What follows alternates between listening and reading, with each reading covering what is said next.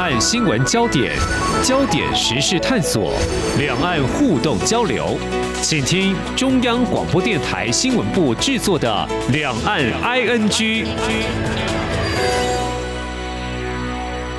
听众朋友，你好，我是黄丽杰，欢迎收听《两岸 ING》节目。近年台海情势升高，引发国际关注。美国态度呢，向来是观察的焦点。那么，拜登总统在美中对立之下拉盟友来对应，是否也成为可能会借助来协防台湾呢？因为南韩总统尹锡悦四月下旬接受外国媒体的专访，他指出，台湾问题是全球性的问题。那么，台海紧张是企图以武力改变现状。尤其呢，他在前往美国跟拜登会面之后呢，双方发表的联合声明也提到了维持台海和平稳定的重要性。怎么样来解读南韩的关切表态呢？另外呢，美韩元首会晤，针对北韩的袭击威胁，也共同宣布了华盛顿宣言，要加强各项的威慑措施。怎么样来看南韩对台海还有朝鲜半岛可能的危机采取的一些做法？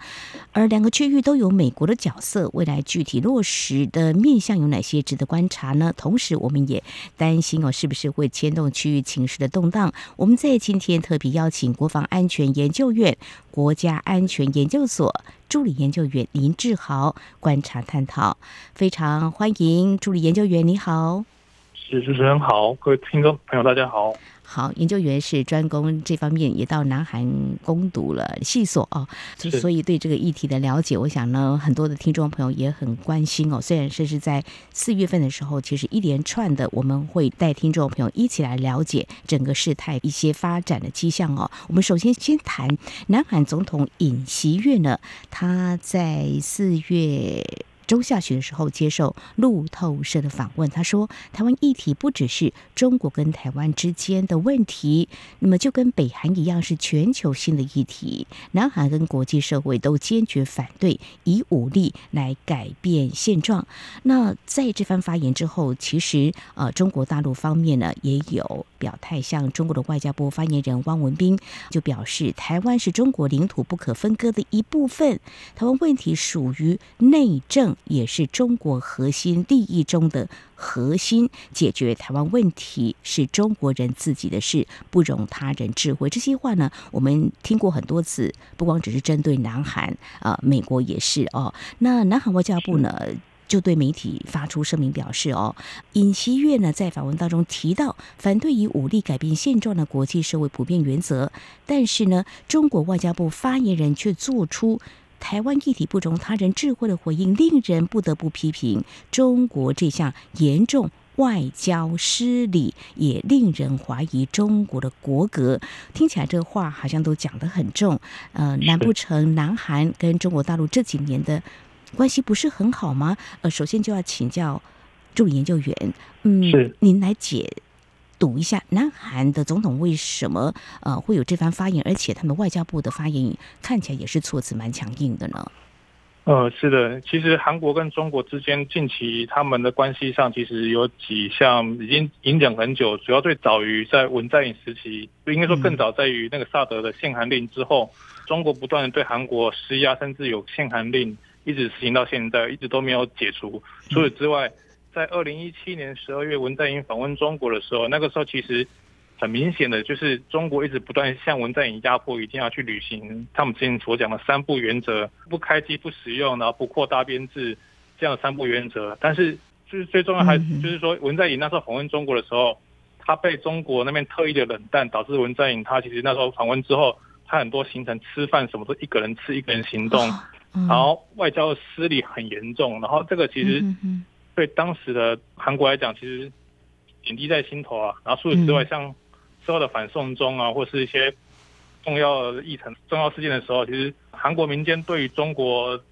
的一些行为感到不满之外，就是嗯，韩国国内很多中国留学生跟韩国民众冲突啊，像反送中的时候，其实他是我遇到里面看到里面冲突最严重的，其实就造就了很多韩国对中国一些不满。另外就是在于说。尹锡悦他上任之后，他其实对中国最大的不满大概有几个问题。第一个就是韩国对于中国针对北韩问题长期以来漠视默许，甚至他与俄罗斯一起要求能够缓解对北韩的制裁，而且他其实并不是很完全去配合韩国对北韩的围堵政策。就是如果今天韩国受到北韩军事挑衅的时候，其实中国是常是保持默认、默许，甚至毫无动作。这个是韩国对中国一个长期以来最不满的地方。然后另外就是，现在中国已经是韩国最大的自治贸易国家。对，韩国跟中国其实他们现在很需要有进一步的贸易对话跟谈判。是，这部分其实一直长期以来都没有，嗯，没有妥善的执行。虽然说前几天韩中日有那个财政部长会议，可是基本上它能够起的效用还是有限，这个还在观察。另外一个就是说。嗯嗯过去韩国跟中国建交的时候，中国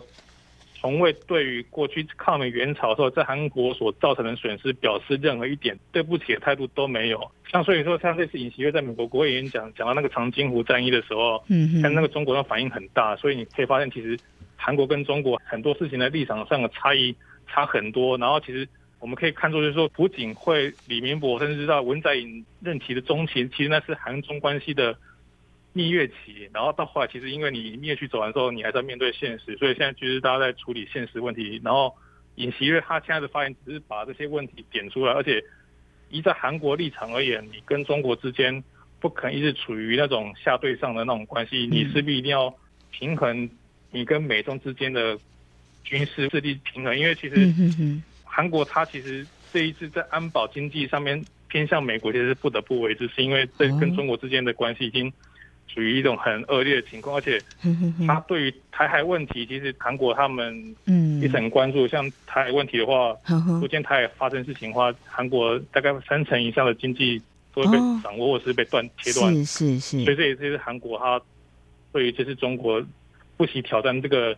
中国既定立场，因为他觉得嗯中国他现在其实很多做法已经威胁到韩国对外经济的贸易网络。我想这份跟日本是蛮像，所以这也是间接促成韩日关系。可以越走越近的原因之一。嗯嗯，就是有长期下来的一些积怨哈，依旧哈，有些问题并没有冰释嘛哈，也没有解决。还有就是尹锡悦在去年上台之后，其实他在竞选人。的时候有提到，就是呃萨德系统，当然现在还没有看到进一步的动作，倒是等一下我们会谈到，就是跟美国方面的这个华盛顿的宣言未来的一些可能的动作，因为南韩会遭受到北韩的这个核威胁吧，哈，这个是大家都知道的事情。所以说，从这个经济方面的问题，其实南韩也想有进一步的突破，但是对于中国大陆的市场投资，他们也是有的。但是如果说有些根本结构性的问题都没有解决的话呢，当然南韩。要做出一些决定嘛，哈。那当然，你有谈到最近他们有一个中韩日的一个财政方面会谈哈，但是情况会怎么样还有待观察。倒是在军事方面就有一些动作，在四月初的时候，就是美日韩联合军演，那么目的呢，应该是强化应对北韩潜射弹道飞弹的能力哦。好，那么看到这里，呃，当然你有提到，就是说如果台海发生了冲突的话，对于南韩来说也不无影响啊啊！刚刚你要提到一个数据，可能会有三成左右的一个经济会受到一些影响。那在台湾的我们，当然以我们确保台湾的安全来看的话，如果台海有事，南韩会怎么做呢？呃，您在南韩攻读这个博士学位啊，那对于南韩会有一定的了解，他们会怎么做呢？其实这个部分，我在韩国甚至在回台湾之后，其实。这个议题跟韩国朋友还有他们有讨论了很久，然后其实目前我听到跟得知的资讯，目前大概明确的可以说，就是说，只要台海有事，其实韩国是不太可能直接停台了，这是基于一些跟韩中关系的现实，还有就是因为它比我们更迫切面对的问题是对面的北韩，嗯，因为台海至少还隔一个海，可是韩国跟北韩是只隔了一条线而已。就是你今天北韩其实只要冲过来，它那个距离可能比淡水河还要窄，那个距离，嗯，而且所以威胁性很大。所以说韩国它现在能做就是说，透过韩美日的同盟，或者说韩美同盟间接去迂回方式去支持台湾，就像韩国最近被爆发出来，就是他用别的方式去支持乌克兰一样。嗯，所以他目前来讲的话，我看的话，我觉得有三种可能的方式做法，就是说第一个。借由美国或日本对台提供相关的军事援助或弹药，甚至是情报资讯之类的。嗯。另外一个就是，如果今天美军他参战的话，韩国他能做就是说维护驻韩美军的安全，然后再配合驻韩美军去阻止中国北部的部队或者海军南下。嗯哼，因为其实如果今天台海发生战争的话，其实如果没意外的话，其实北海舰队或是中国北部部队的话，相对而言他们也会做出相对应的动作。嗯，这个时候韩国它能做，其实就是提供监控，甚至是提供美军在后面的后勤资源。嗯，第三个的话，就是在透过韩美安保联盟的方式，维持东北亚的稳定，避免台海战争扩大，或者说避免台海战争出现失控状况，导致美日或者说其他外援没办法去维护、去阻止中共侵犯，或是让台湾，就像我刚才讲到，其实，嗯，韩国看台湾的问题，当然我们会讲说基本价值、自由民主主义，这个是没有错，但是最现实问题是在于说。台海的生命线，这个对韩国很重要。我相信日本一定也是一样的想法，但是因为日本它的情况可能跟韩国不一样，韩国它直接面对北韩，而且它从仁川到山东的青岛，我看在一百五十公里，很近。其实你有时候中国北海舰队或是中国北部战区，它只要什么军事演习又干嘛的话，其实它所影响的最严重、最受担心反而是韩国。所以说。韩国它能够采取做法，我认为就是说，嗯哼，采取间接迂回的方式去支持台湾，但它不太可能去直接支持台湾，因为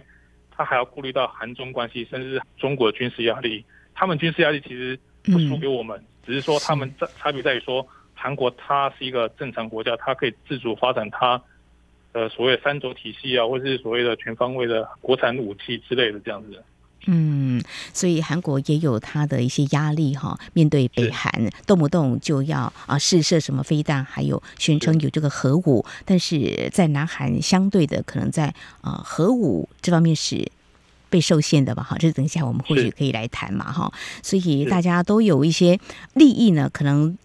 不管是在朝鲜半岛或者在台海有冲突的话，都会有波及影响。所以南韩。不会直接停台，但是他跟美国站在一起，可以做一个呃协助间接的呃协防。好，谈到这里，我想休息一下，稍后节目的后半阶段呢，我们再继续请国防安全研究院国家安全研究所助理研究员林志豪为我们进一步来解析。那么也在四月二十四号到二十九号。南韩总统尹锡悦前往美国访问，国际间相当的关注。那么，既然了解南韩饱受北韩的核武的威胁，那么美国能做些什么？南韩跟美国这次谈到华盛顿宣言的对外公开，他们可能会有哪些动作？这些动作仅止于这个威慑吗？还是说，其实未来有哪些观察焦点？还有北韩的一些动作，目前可以观察的面向又是哪些？我们节目稍后回来。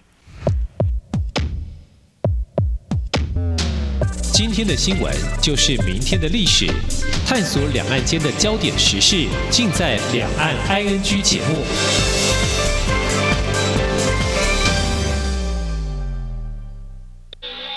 这里是中央广播电台台湾之音。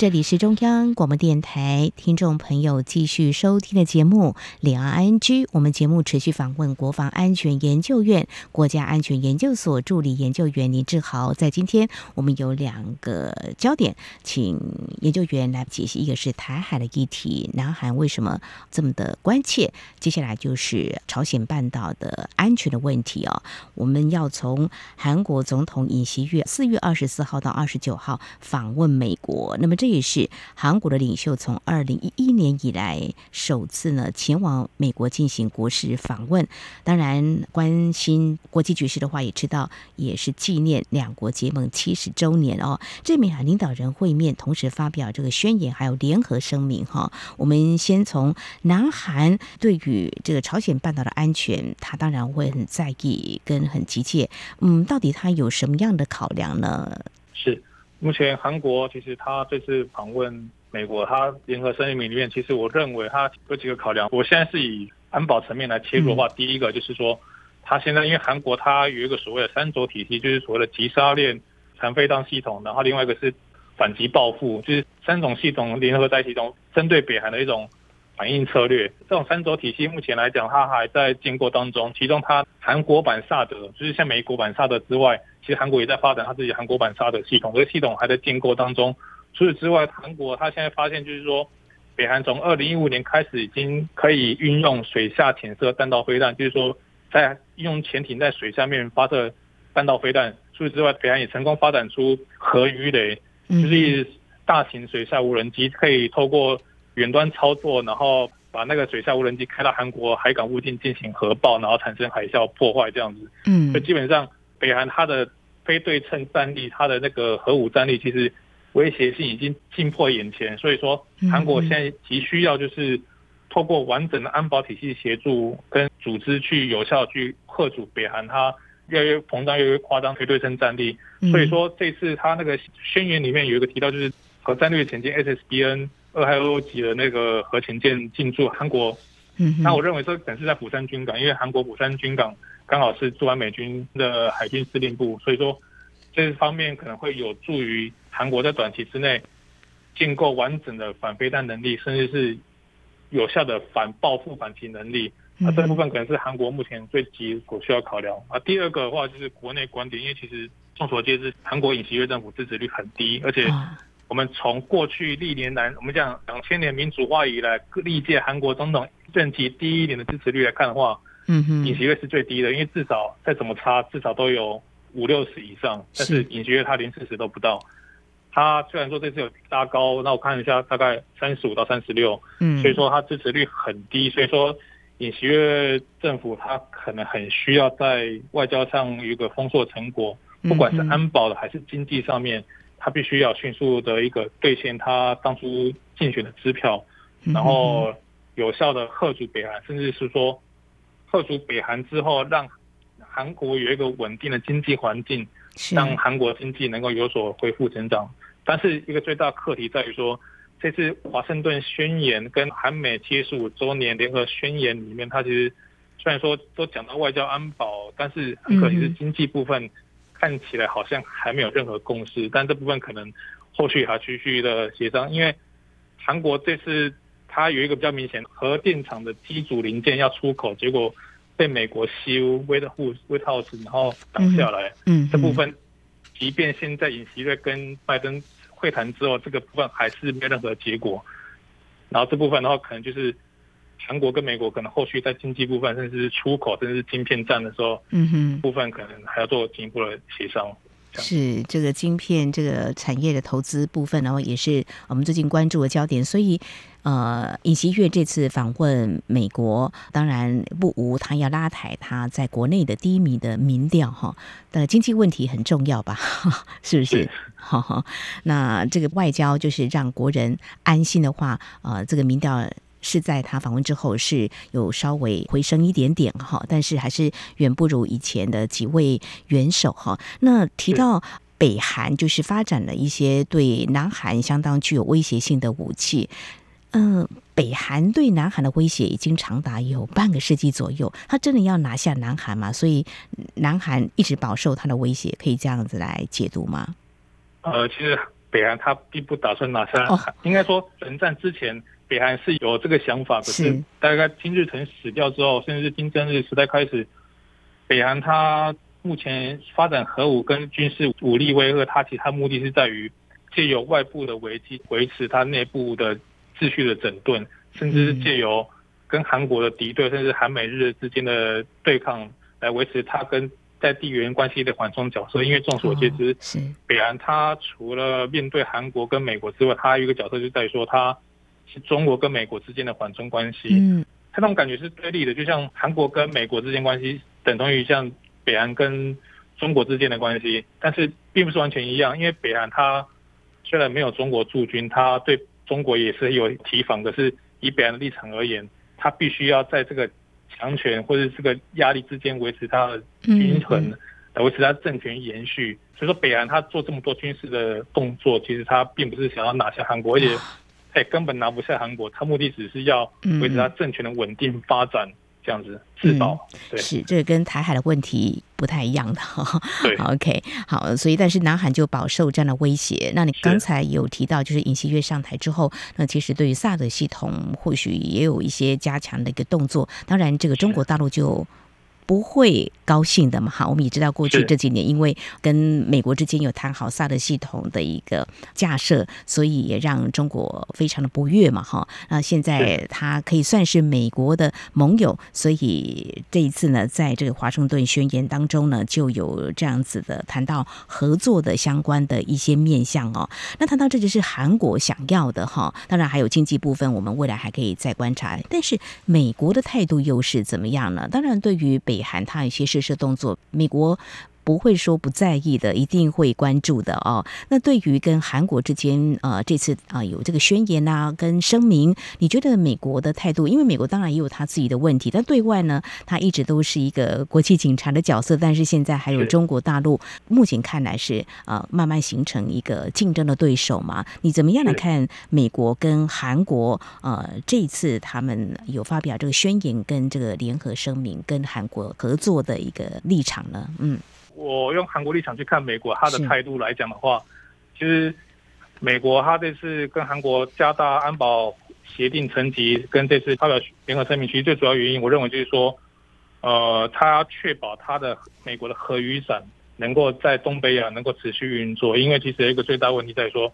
韩国国内现在其实希望能够建立核武，甚至建造核潜艇的那个声浪跟学者越来越多，而且可能会压不住，而且。尹锡悦自己也曾经讲过，说他不排除要去建造、发展韩国核武跟核潜舰。嗯，这部分的话，以美国而言的话，他可能希望急切能够避免这样的事情发生。因为如果今天韩国它有核武的话，嗯，接下来肯定隔壁的日本，他也会想要有有所动作。是，所以美方的态度对此次韩美宣言的动作来讲，其实他是希望能够稳定韩国这个桥梁国家跟美国之间的稳定发展。除此之外，就是说。美国也希望能够透过这样的方式，迫使北韩能够无条件的回到谈判桌上面，去执行所谓他的 CPID 政策，就是所谓的完全可验证也不可逆，而且要全面销毁北韩的核武。嗯哼，去要求这个方式去迫使北韩就范。虽然说北韩好像可能也不太会去答应这样条件，而且。以美国立场而言，他是希望能够透过韩美安保同盟，迫使北韩逼上谈判桌之外，他也希望能够用南北韩 plus 美国这样子去主导整个韩半岛、朝鲜半岛的局势。但这个部分的话，现实上面来讲，可能有点难。但是以美方态度而言的话，他是很希望能够尽量去促成韩国跟美国之间的同盟关系，甚至是韩美日。像岸田总理访问韩国，甚至之前尹锡悦去访问岸田的时候。其实美国都是第一时间表示出来支持，而且强调价值的共享跟区域的安全与稳定。嗯，所以说其实美国它对于这一次东北亚国家的这些合作啊，还有安保的行为，其实美国一直是保持正面的态度。像这几天美国国务院，它其实态度让我觉得就是，因为像美国国务院他讲说，他对于七月访问东京，甚至像岸田访问韩国，他是表示相当的欢迎。是，所以我们可以看到，就是美国它是。正面开放，而且他是希望能够积极的促成稳定、长久的韩美日同盟。嗯嗯嗯嗯，好，这个日本跟韩国会有一些问题，也是呃很难解决，但是美国一直在促成日韩关系友好，希望他们都能够站在一起哦。未来还有这些发展，我们可以持续来关注。所以就说，韩国内部就是有自己要发展核武来保卫自己的。国家的这样的声浪是越来越大了，但是美国却不愿意，因为可能会牵动整个呃区域的呃情势的动荡。如果韩国这样做的话，日本也跟进的话，那危险的，我想是加剧的哦。当然，美国不愿意看到，可能有很多事情要处理，美国也有很多自己棘手的问题，包括内部也有。所以，美韩这次华盛顿宣言触及一些核武的合作，当然不容否认，它是某种程度是吓阻北韩嘛，哈，对不对？是。某种程度来讲，它是短期之内应该是吓阻北韩。像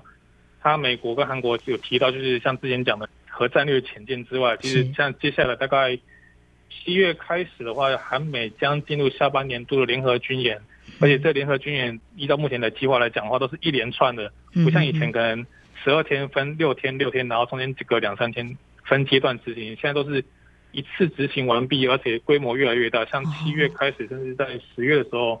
他们也会有海上联合军演，而且不排除接下来日本可能会加入。而且美国跟韩国现在做法很明显，就是透过多次且大规模的联合军演去威吓北韩。而且如果今天北韩万一他发射飞弹，或者是发射弹道飞弹，甚至有任何军事挑衅的话，嗯，韩国跟美国也会在第一时间。呃，派遣譬如说轰炸机啊，或者是说海军联合训练，第一时间去震慑北韩。嗯，而且以北韩立场来讲的话，当我们看北韩其实发射飞弹发射这么多次，但其实对再怎么样发射，你这个国家的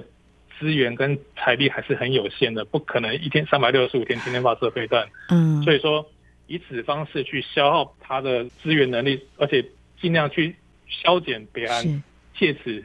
借由外部危机。去获取内部政治的利益，嗯因为如果今天你每次都搞这个军事恐吓，然后就对方也是跟你强对强、硬碰硬的话，嗯，其实基本上以内部体系来讲的话，久而久之，他其实会有一种疲倦感，甚至会质疑说我们政府这样做是对的嘛？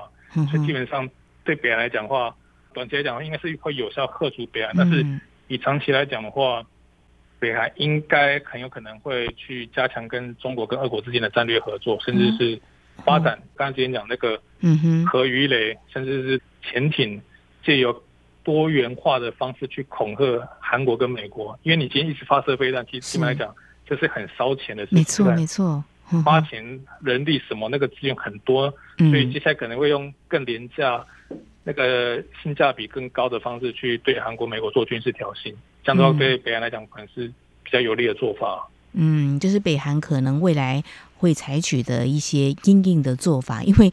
不可能一再烧钱嘛。虽然我们知道，就是说，呃，北韩向来都是。花大笔的钱来研制这些武器，来巩固他的一个政权，即便民不聊生，他也要这样做。我们这样比较呃露骨的形容，了哈呃，但是如果说现在打个啊、呃、某种程度是一个消耗战的话，他可能也会受不了，但是他不会因此就束手就擒，他会想其他法子，可能会跟中国大陆或俄罗斯来合作。这也是未来我们可以来持续关注的一个情势变化。哈，好，虽然我们知道两韩有一些。例行性的通话的管道，不过有时候好像也不太通哈。呃，这个我想呢，对于关注这个朝鲜半岛情势的人都会很纳闷，北韩到底他们的想法会是怎么样？我们希望还是能够大家用一种理性的方式来解决一些擦枪走火可能的触发危机。好，我们在今天呢，针对南韩总统尹锡悦呢近来对台海情势的关切，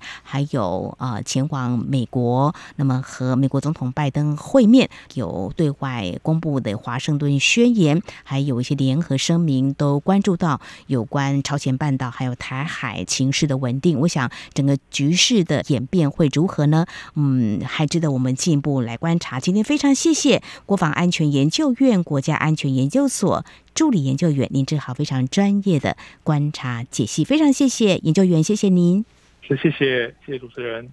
好，那么在节目尾声也有几个相关的新闻焦点，也值得进一步的关注，就是有关南韩总统尹锡悦日前访问美国，韩国驻中大使馆五号发函《环球时报》中英文版抗议相关社评以偏颇视角跟煽动性、刺激性的适当措辞，那么对韩国元首跟韩国政府追求地区和平稳定的外交政策进行毫无客观依据的一股脑贬低。对此表示强烈遗憾，敦促《环球时报》采取措施，避免类似情况再次发生。而中国官媒《环球时报》呢，在八号今天发出社评，直接就指出，韩国驻中大使馆发出抗议函，内容有激烈情绪、逾越边界言辞，这不该出自一个外交机构以粗暴方式干涉他国媒体独立报道。我们不能接受抗议函所提的观点跟指责，我们难以认同。这是有关中国大陆